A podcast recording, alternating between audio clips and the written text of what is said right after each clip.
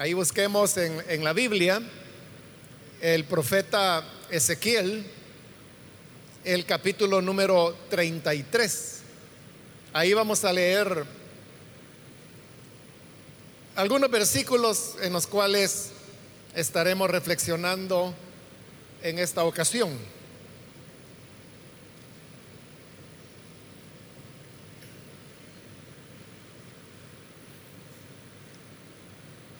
Si lo tiene listo, dice entonces la palabra de Dios en el libro del profeta Ezequiel, capítulo 33, versículo 23 en adelante.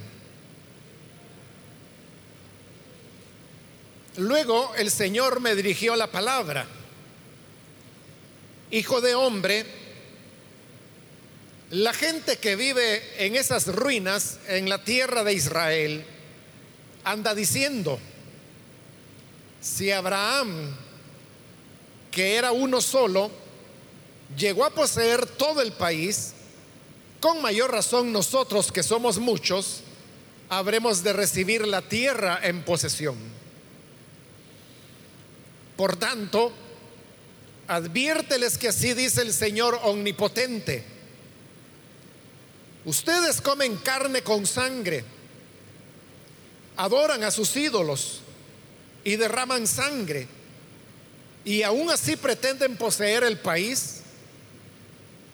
Además, confían en sus espadas, cometen abominaciones, viven en adulterio con la mujer de su prójimo y aún así pretenden poseer el país.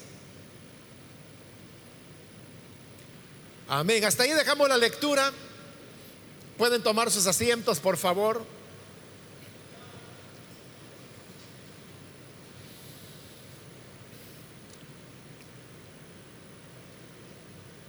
Hermanos, nosotros con cierta frecuencia hablamos sobre el tema de la deportación de Israel hacia Babilonia, la cual ocurrió después de siglos de desobediencia durante los cuales el Señor estuvo enviando profetas que permanentemente estuvieron llamando al pueblo de Israel al arrepentimiento, un arrepentimiento que tenía que ver sobre todo con el tema de la idolatría, pero que también estaba relacionado con otros pecados como los que se mencionan en esta pequeña lista que estos versículos nos presentan. El hecho es que como Israel dio oídos sordos a los llamados del Señor, la advertencia que él había hecho llegó a su cumplimiento, porque primero vino la escasez, no hubo lluvias, hubo sequía, y con esto las personas comenzaron a padecer hambre. Luego Israel como, como nación comenzó a decaer en todos los aspectos económicos, militares, sociales. Y el último de los juicios de Dios es que lo que él había dicho, que habría de venir una nación extranjera, que los habría de matar, destruir, y que los pocos sobrevivientes que quedaran serían llevados cautivos a una tierra lejana. Estaba hablando de Babilonia.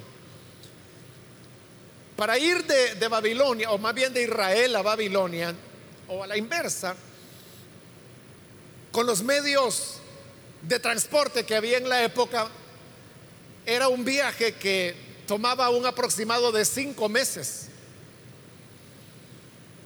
Eso hablando de las mejores condiciones para viajar, porque cuando las condiciones eran adversas, el viaje podía tomar mucho más tiempo. ¿Qué es lo que ocurre en este capítulo? Yo no leí ahí porque no tenemos mucho tiempo, pero en los versículos anteriores se ha hablado que un mensajero salió desde Jerusalén y fue hasta Babilonia, que era donde Ezequiel estaba, y a él le tomó un año con seis meses llegar. Esto nos puede dar la idea de, qué tan lejano estaba Babilonia de Israel. Ahora, esta deportación, cuando nosotros hablamos de ella, pensamos que fue como un hecho, un evento único que se dio en un momento específico de la historia. Pero realmente no fue así. No hubo una sola deportación, sino que fueron tres deportaciones, o si lo queremos decir de otra manera, una deportación, pero que se dio en tres etapas. La primera de ellas es cuando Israel es derrotado, el rey es llevado cautivo a Babilonia y en este primer momento son llevados cautivos eh, parte de, de la nobleza, parte de los que cumplían funciones importantes dentro del reino, porque eso es lo que los caldeos querían, desarticular cómo estaba organizado el reino de Israel. por eso se llevan al rey, a su esposa, a los príncipes, para que no hubiera sucesión monárquica. Pero también se llevan a los que eran hijos de la nobleza. Y por ejemplo, entre ellos va Daniel y sus otros tres compañeros, que usted los puede encontrar sus nombres y lo que vivieron en el libro que precisamente así se llama, Daniel.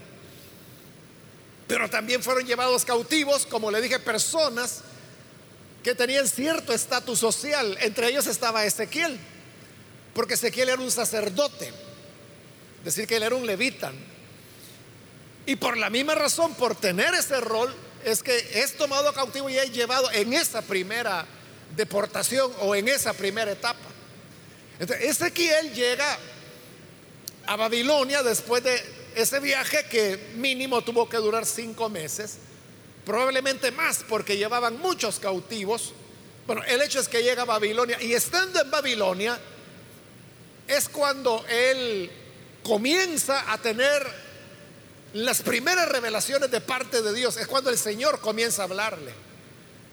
Si usted lee el capítulo 1 de Ezequiel, no ahora, no en este momento, por supuesto, Ezequiel relata de cómo él estaba junto al río Kebar, dice. El río Kebar era en Babilonia. Y él andaba por ahí caminando cuando tiene su primera visión, que es el de la gloria de Dios. Después habría de venir una segunda deportación, porque los caldeos se llevaron al rey, pero dejaron a un gobernador. Este gobernador es asesinado posteriormente. Y como es asesinado, los caldeos vuelven a llegar y hacen otra reprimenda. Y se llevan otra parte del pueblo cautivo. Cada uno de estos momentos o deportaciones estuvieron separadas la una de la otra aproximadamente unos siete años. Es decir, que primero se llevan esa primera tanda, donde iba Ezequiel, donde iba Daniel, donde iban los jóvenes hebreos. Pasan más o menos siete años y viene la segunda tanda que es llevada deportada. Y más o menos otros siete años después viene la tercera. En esta tercera deportación, ahí sí es donde el templo es quemado, Jerusalén es raída por completa. En el libro segundo de Reyes y segundo de Crónicas usted puede leer la historia de cómo los caldeos se dieron a la tarea de derribar toda la muralla que rodeaba Jerusalén, es decir, destruyeron todas las defensas que la ciudad podía tener. Y allí sí se llevaron a todos los que quedaban, también deportados a Babilonia. El libro segundo de Reyes dice que Nabuzaradán, que así se llamaba, el general del ejército caldeo de, esta última deportación, dice que lo llevó a todos cautivos, excepto a los más pobres de la tierra. Dejó a la gente desposeída, la gente que no tenía nada, los más pobres. Porque para los caldeos ellos eran los que menos peligro representaban no eran poderosos, no tenían dinero, o sea, siempre habían sido unos desposeídos, unos miserables, no, no representaban un peligro de ningún tipo y los dejaron en Israel, dice el libro segundo de Reyes, para que cultivaran la tierra. Porque a los caldeos no les interesaba tener una nación ociosa. Te los dejaron a ellos para que cultivaran la tierra y que los caldeos pudieran llevarse el grano y los alimentos hacia Babilonia y enriquecer aún más el imperio. Estos pobres son los que se quedan viviendo en las ruinas que han quedado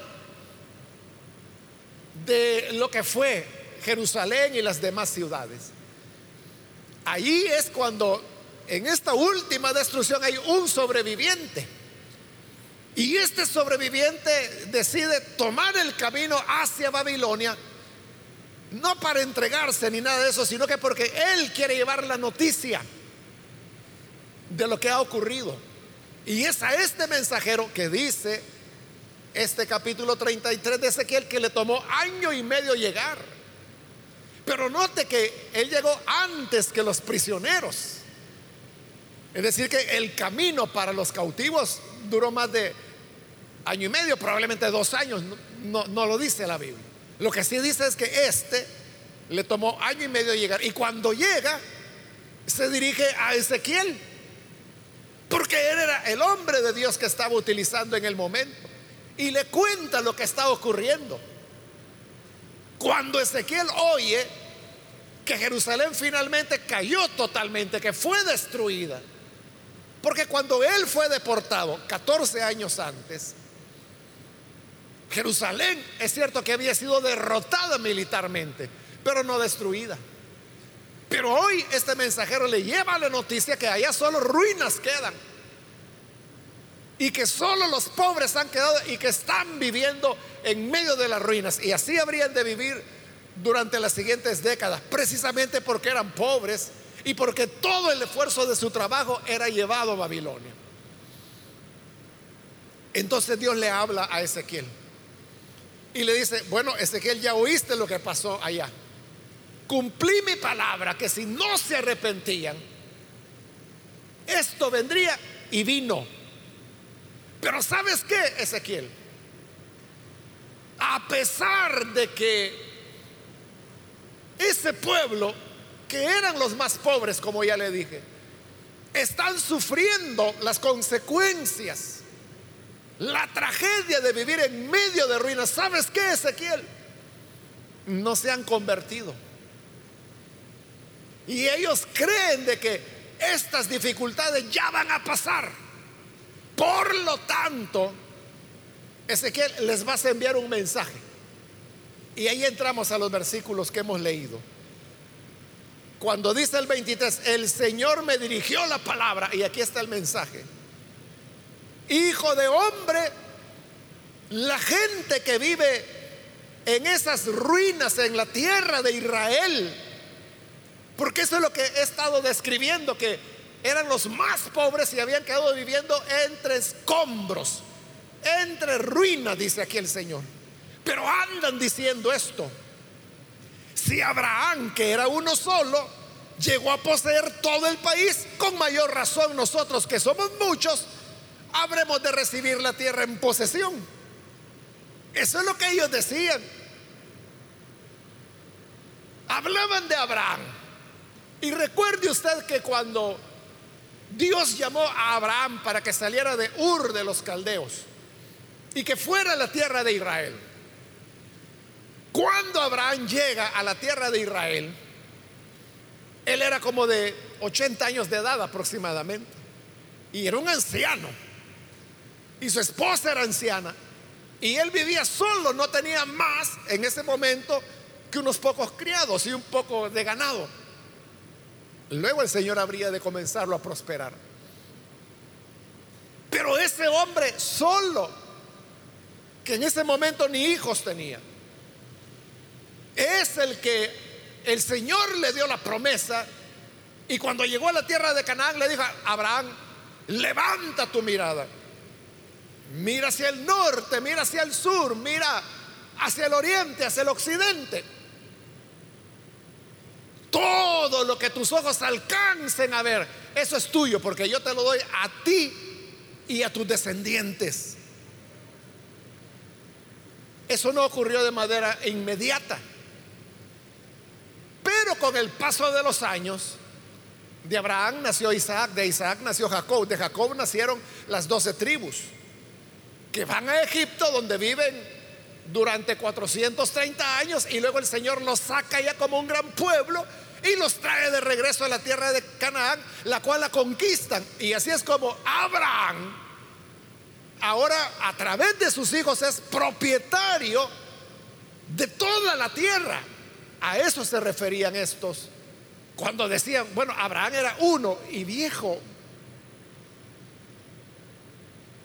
Y heredó toda la tierra. Entonces, si nosotros somos muchos, que eran los pobres que ya le expliqué que habían quedado para que, y los dejaron para que trabajaran la tierra para los caldeos. Entonces, si nosotros somos muchos, decía, con más razón esta tierra será nuestra. Y eso no era ninguna expresión de arrepentimiento, porque ellos estaban pensando de que esto era algo que ya iba a pasar, que ya los caldeos se iban a ir, los iban a dejar solos, ya no los iban a molestar y entonces ellos podrían tomar las tierras. Los ricos ya no estaban, habían sido llevados cautivos. ellos iban a ser los nuevos dueños de la tierra e iban a edificar un nuevo Israel. Pero entonces no habían entendido que se trataba de un juicio de Dios. No habían puesto atención a las palabras de Jeremías, que había dicho que esto no iba a terminar pronto. Y a los primeros que fueron llevados a Babilonia, Jeremías les escribió una carta. Y en la carta les decía, no estén pensando que esto ya va a pasar. No estén pensando que ya van a volver porque no será así. Y le dijo Jeremías, ahí donde están, compren casas, cásense, siembren la tierra. No estén pensando de que mejor no compro casa porque a lo mejor dentro de tres meses volvemos. No, les dijo Jeremías. Cómprenlas. No estén pensando, ¿para qué me voy a casar en Babilonia? Mejor espero el otro año cuando estemos en Jerusalén. Y le dije, es que no van a volver, van a morir en tierra extranjera. Y le dijo, 70 años durará la deportación. Si eso se nos dijera a nosotros, hermanos, que hasta dentro de 70 años algo va a ocurrir. Aquí habemos una buena cantidad de personas que dentro de 70 años ya no vamos a estar. Tal vez los niños, las niñas, que hoy tienen 10 años, ya van a tener 80 para entonces. Los que ya tienen 15 quizás tampoco van a vivir porque deberían tener 90 y 85 años. Era de que no se iba a volver, por lo menos esa generación no iba a volver. Pero estos estaban diciendo, vamos a recobrar la tierra. Porque ellos se comparaban con Abraham. Entonces decían, si Abraham solo era uno y ganó la tierra, nosotros somos más, la vamos a ganar con más facilidad no se trata de número delante de Dios. No se trata de número. Recordemos, hermanos, las palabras de Zacarías, el profeta. Famosas las palabras de él, usted las sabe de memoria. Él dijo, no es con fuerza, ni con ejército, es con mi espíritu, ha dicho el Señor. Así es. No se trata de la fuerza humana, no se trata del número. Como el Señor dijo que en Él está dar la victoria, con muchos o con pocos. El número no importa, pero ellos estaban fijando en el número. Porque ellos eran más.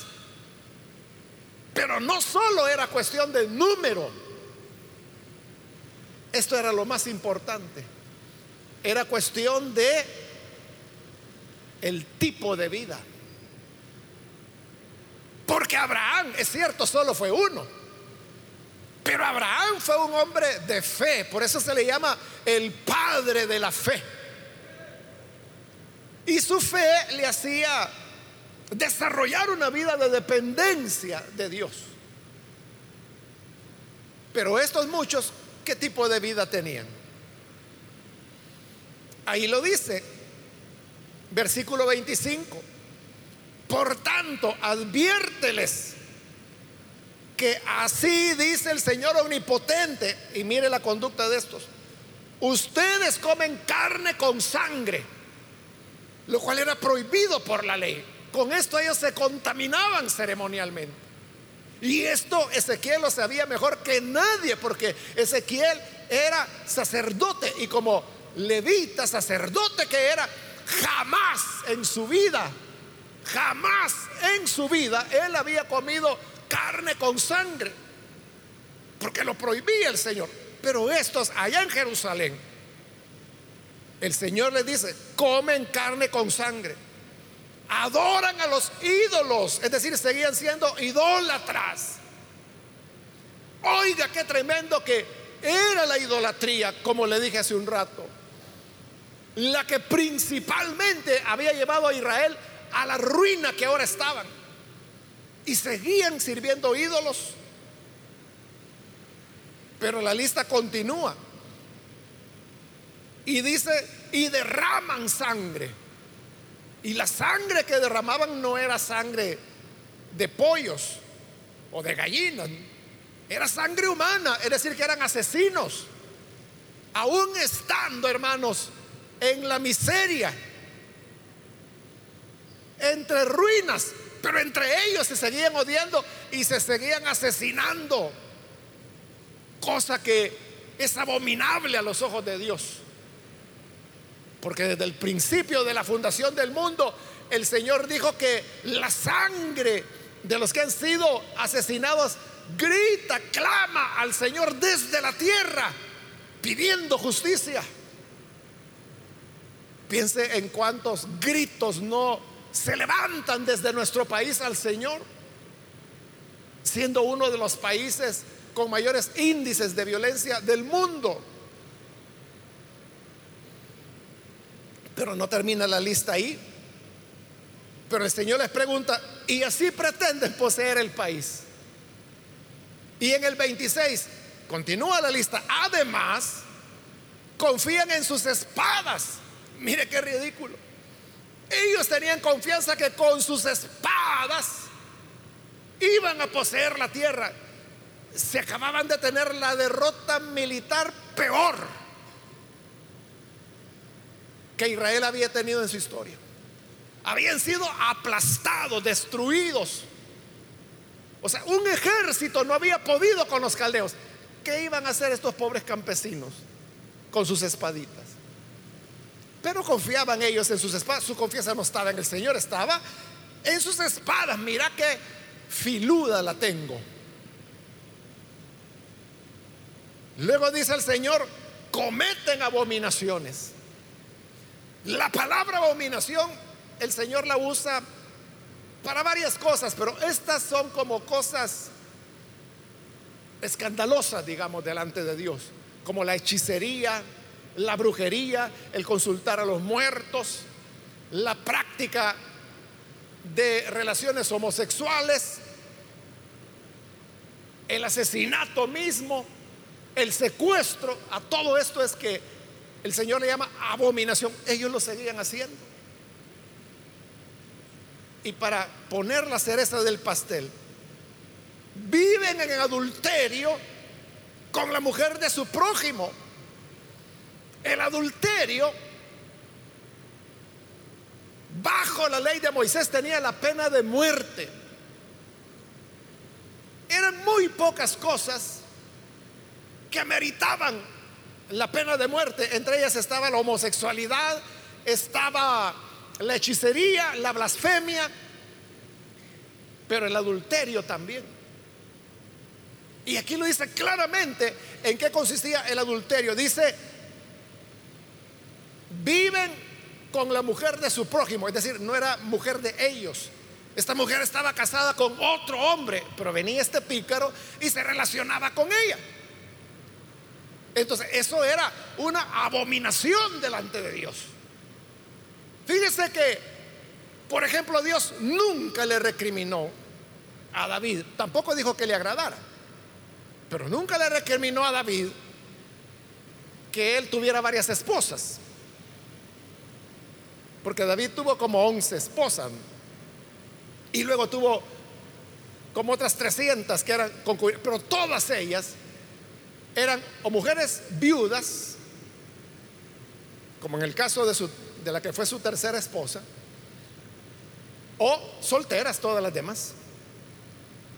Y la única vez que él se relacionó con una mujer casada, que fue la esposa de Urias. Usted sabe lo que pasó. El Señor le dio una reprimenda. Bueno, el mismo David, él, puso, él puso su sentencia. Porque él dijo, el que hizo esta abominación pagará cuatro veces lo que hizo. él había matado a un hombre por su adulterio. Pero como él dijo, pagará cuatro veces. Bueno, tú mataste a uno, a ti te van a matar a cuatro. Y fueron cuatro hijos los que David perdió.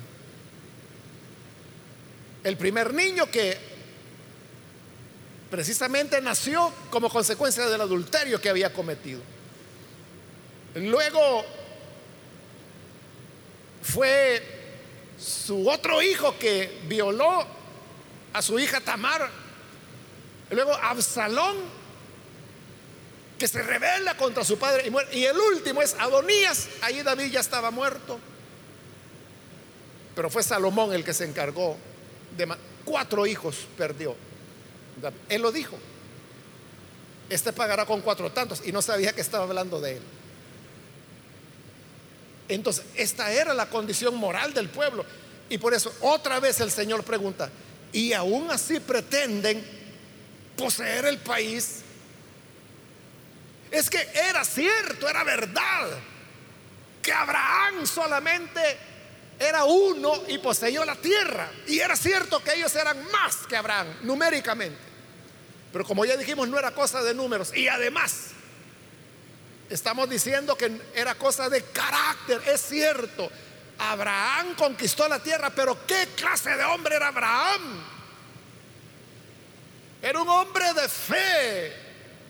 Fue un hombre de integridad. Él no fue perfecto. Algunas veces mintió. En otras ocasiones tuvo conflictos dentro de su hogar. Pero Abraham no era un hombre malo que fuera un pícaro y que estuviera engañando a Dios o a su esposa o a la demás gente. Fue un hombre de integridad, imperfecto, pero de integridad. Heredó la tierra. Pero estas eran unos sinvergüenzas que comían carne con sangre, que eran idólatras, asesinos, su confianza estaba en las espadas. Cometían abominaciones. Vivían en adulterio con la mujer de su prójimo. Y el Señor, y así creen que van a conquistar la tierra. Es que de todos ellos no se hacía, pero ni la cuarta parte de lo que Abraham había sido. Y esto es algo que todos debemos entender porque las promesas de Dios, hermanos, es cierto que la Biblia está llena de promesas. Hay gente que se ha dedicado a contar las promesas de la Biblia y dice que son miles, pero el punto es este, que tú no vas a tener ni una promesa de Dios si eres un sinvergüenza. Si no llevas una vida de rectitud, de integridad delante de Dios. Las promesas del Señor son para la gente de buen corazón, para la gente que es recta delante de Él para la gente que le ama de verdad. No para el que es un hipócrita religioso. Porque no es a Dios lo que le agrada. Que alguien venga aquí a fingir que es creyente con la Biblia bajo el brazo, quizás con su uniforme de diácono o diaconisa, y es un sinvergüenza, o sea, Dios lo sabe, que eres un canalla, eres un mentiroso, y eso es abominación delante de Dios. Y así esperas que las promesas de Dios se cumplan en ti. No, no se van a cumplir.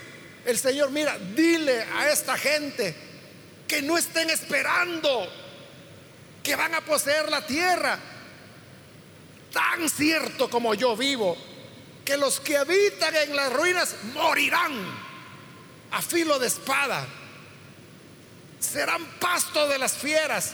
Los que estén en las fortalezas y en las cuevas morirán de peste. Convertiría el país en un desierto desolado. Se acabará el orgullo de su poder. Los montes de Israel quedarán devastados y nadie más pasará por ellos.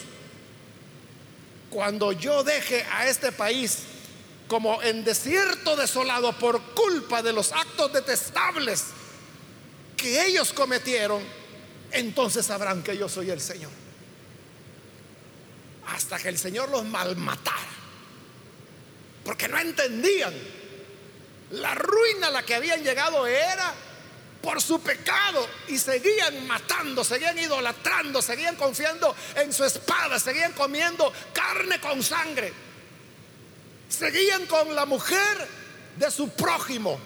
No respetaban ni a la mujer ni al prójimo que era el legítimo esposo de esa mujer. ¿Qué es lo que tú esperas de Dios? No me lo digas, más bien mira cómo está tu vida. Si eres un hombre de integridad, si eres una mujer transparente, que de verdad ama a Dios, poseerás la tierra. Pero si tú eres un sinvergüenza, un hipócrita, que finges que temes a Dios, que vienes a la iglesia por guardar apariencia. Por eso vienes, por guardar apariencia, porque tu deseo es estar con, con el adulterio, con la otra mujer. Te va a malmatar el Señor. El Señor dijo, aunque se metan en fortalezas, aunque se metan en cuevas, ahí lo va a matar la peste. Y hoy hay una buena peste que anda por acá. Temamos al Señor. Seamos honestos. Seamos sinceros. No solo porque eso nos lleva a recibir las promesas, sino porque es lo que nuestro Dios merece. Que le sirvamos con sinceridad. Vamos a cerrar nuestros ojos. Antes de orar, yo quiero invitar a las personas que todavía no han recibido al Señor Jesús como Salvador. Mas si usted ha escuchado hoy la palabra, le voy a invitar que si usted necesita recibir al Hijo de Dios, ahí en el lugar donde está, le invito para que se ponga en pie y para que de esa manera nos indique su deseo de comenzar a vivir para Dios en integridad a partir de hoy. ¿Necesita usted recibir a Jesús? Póngase en pie. Ahí en el lugar donde está, no es necesario que pase aquí al frente. Allí donde está sentado, simplemente póngase en pie. Porque queremos orar por las personas que hoy desean recibir a Jesús. ¿Quiere hacerlo? Póngase en pie. Si usted está en la parte de arriba, puede ponerse en pie también. Aún si estuviera afuera, póngase en pie. Porque lo que queremos es orar por usted. ¿Hay alguna persona? Muy bien, allá atrás hay un hombre que se pone en pie. Dios le bendiga. ¿Alguien más? Puede ponerse en pie para que oremos por usted. De igual manera, si usted conoce del Evangelio, pero se ha alejado del Señor, hoy es el momento para reconciliarse. Si necesita hacerlo, puede ponerse en pie también. Aquellos que hoy necesitan volver al Señor, recuerde que son solo los que viven en integridad. Son solo los que viven honestamente delante de Dios los que reciben las promesas. Si usted se alejó, falló, levántese, póngase en pie y vamos a orar por usted. ¿Necesita reconciliarse? Hágalo hoy. Solo le pido que lo haga rápidamente porque debo terminar ya, pero si hay alguien, alguien más, puede ponerse en pie para que oremos por usted.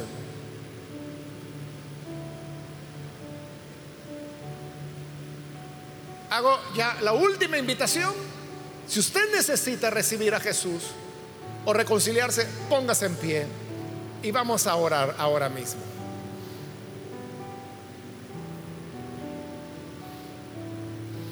A usted que nos ve por televisión también le invito para que se una en esta oración que vamos a hacer y reciba al Señor y hágalo con toda sinceridad. Señor, gracias te damos por cada persona que en este momento está abriendo su corazón para recibirte como Salvador o para reconciliarte. Aquellos que así lo hacen, Señor, perdónales, transfórmales, lávales, límpiales. Dale, Señor una vida nueva, una vida transparente y que en honestidad puedan agradarte, no con hipocresía, no con fingimiento, sino reconociendo que tú eres Señor y que nada se esconde de tus ojos. Y a todos, Señor, ayúdanos a llevar esa vida transparente delante de ti. Que en verdad seamos hombres íntegros, mujeres íntegras,